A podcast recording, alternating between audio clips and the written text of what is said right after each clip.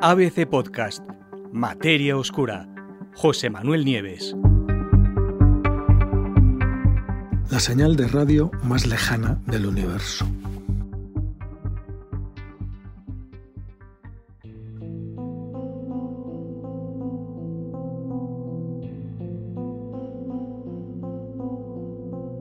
Se trata de uno de los estallidos rápidos de radio, FRBs por siglas en inglés, más potentes que se han detectado hasta ahora. Y se acaba de confirmar que también es el más lejano. Pero con su ayuda, los científicos serán capaces de detectar la materia perdida del universo. La emisión duró apenas una milésima de segundo, pero en ese breve instante, en ese breve lapso de tiempo, una súbita ráfaga de radio procedente del espacio, ya os digo, un FRB, que viene de Fast Radio Burst en inglés, liberó una cantidad de energía que equivale a la que el Sol es capaz de producir en 30 años. El estallido, llamado FRB 2022-0610A, fue captado el pasado 10 de junio de 2022 por el radiotelescopio ASCAP, que es una red de 36 antenas de radio de 12 metros cada una que está en Australia. Pero en aquel momento, el año pasado, no fue posible determinar su origen. Ahora, más de un año después, un equipo internacional de científicos ha sido capaz de hacerlo y de localizar la fuente de aquel suceso. Y lo ha hecho utilizando el VLT, el Very Large Telescope, o el telescopio muy grande del Observatorio Europeo Austral que está en Chile. Con él, los investigadores pudieron comprobar que este FRB es la ráfaga rápida de radio más lejana y por lo tanto la más antigua jamás detectada. ¿De cuándo es?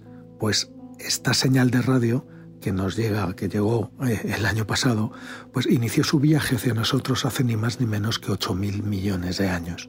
Es decir, mucho antes de que el Sol y la Tierra empezaran siquiera a existir el Sol tiene 5.000 millones de años y la Tierra 4.500.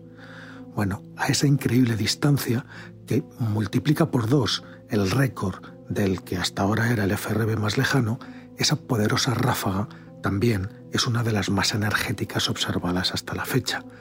No hace falta decir que para brillar a esa distancia, imaginaros cómo tuvo que ser el destello. ¿no? El descubrimiento ha sido tan impactante que se ha publicado en la revista Science. ¿De dónde viene la señal?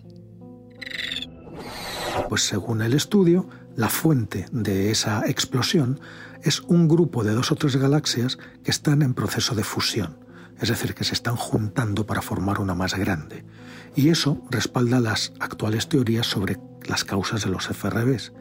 Los investigadores, además, han demostrado que 8.000 millones de años luz es lo más lejos que podemos aspirar a ver con los instrumentos que tenemos en la actualidad, aunque es cierto que las próximas generaciones de telescopios deberían ser capaces de mostrar todavía más distancias, mostrar FRBs todavía más lejos de nosotros.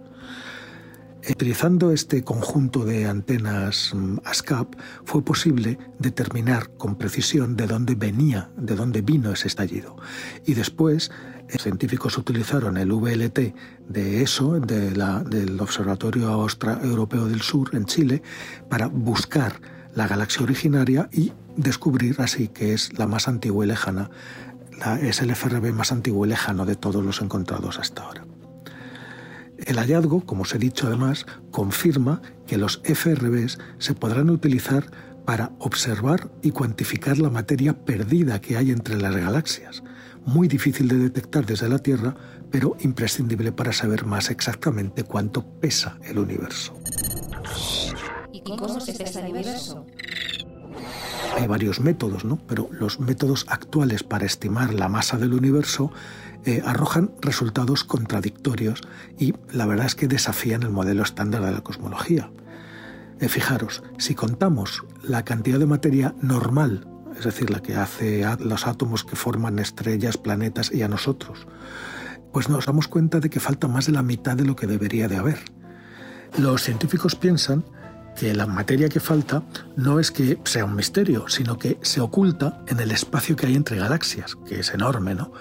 Y es posible que esa materia sea, esté tan difusa que sea imposible verla utilizando las técnicas normales. Pero ¿qué pasa con las ráfagas rápidas de radio, estos FRBs?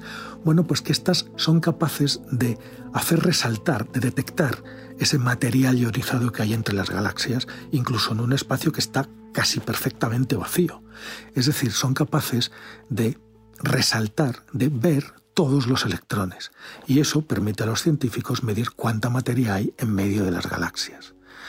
Esa idea de pesar el universo utilizando FRBs ya fue demostrada por primera vez en 2020 por un astrónomo australiano ya fallecido que se llama Jean-Pierre J.P. McQuart en un famoso artículo que se publicó en, Nature ese mismo año. ¿Qué es lo que hizo este McQuart? Pues demostró que cuanto más lejos está una ráfaga de radio rápida, más gas difuso revela entre las galaxias. Eso se conoce ahora como la relación McQuart y resulta que las mediciones hechas por los investigadores en este estudio confirman que esta relación McQuark se extiende por lo menos hasta más allá de la mitad del confín del universo. ¿Qué son exactamente los FRBs? Pues la verdad es que todavía no se sabe. No se sabe muy bien qué son, ni se sabe exactamente qué es lo que causa estas explosiones tan masivas de energía en forma de, de ondas de radio. Pero, desde luego, mm, estudios como este confirman que estas explosiones, estos FRBs, estos estallidos de radio rápidos, pues son eventos comunes en el cosmos y que además se pueden utilizar para detectar la materia entre galaxias y comprender mejor cómo está estructurado el universo. Hasta ahora, para que os hagáis una idea, se han identificado alrededor de 50 FRBs y casi la mitad de ellos utilizando esa red ASCAP, esa red de 36 telescopios en Australia. Pero los autores de esta investigación sugieren que deberíamos ser capaces de detectar miles de ellos en el cielo y a distancias aún mayores.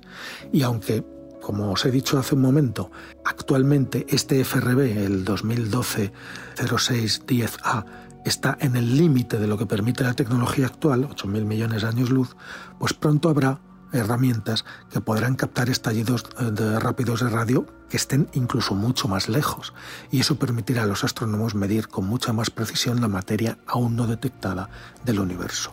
Ejemplos de esto, pues tenemos el Extremely Large Telescope, el ELT, también del Observatorio Europeo del Sur, que está en construcción ahora mismo en Chile, o los dos radiotelescopios SCA, que es Square Kilometer Array, que se están construyendo en Australia y Sudáfrica, y que son los más sensibles concebidos hasta ahora para localizar fuentes de radio lejanas y descubrir, por lo tanto, incluso miles de nuevos FRBs.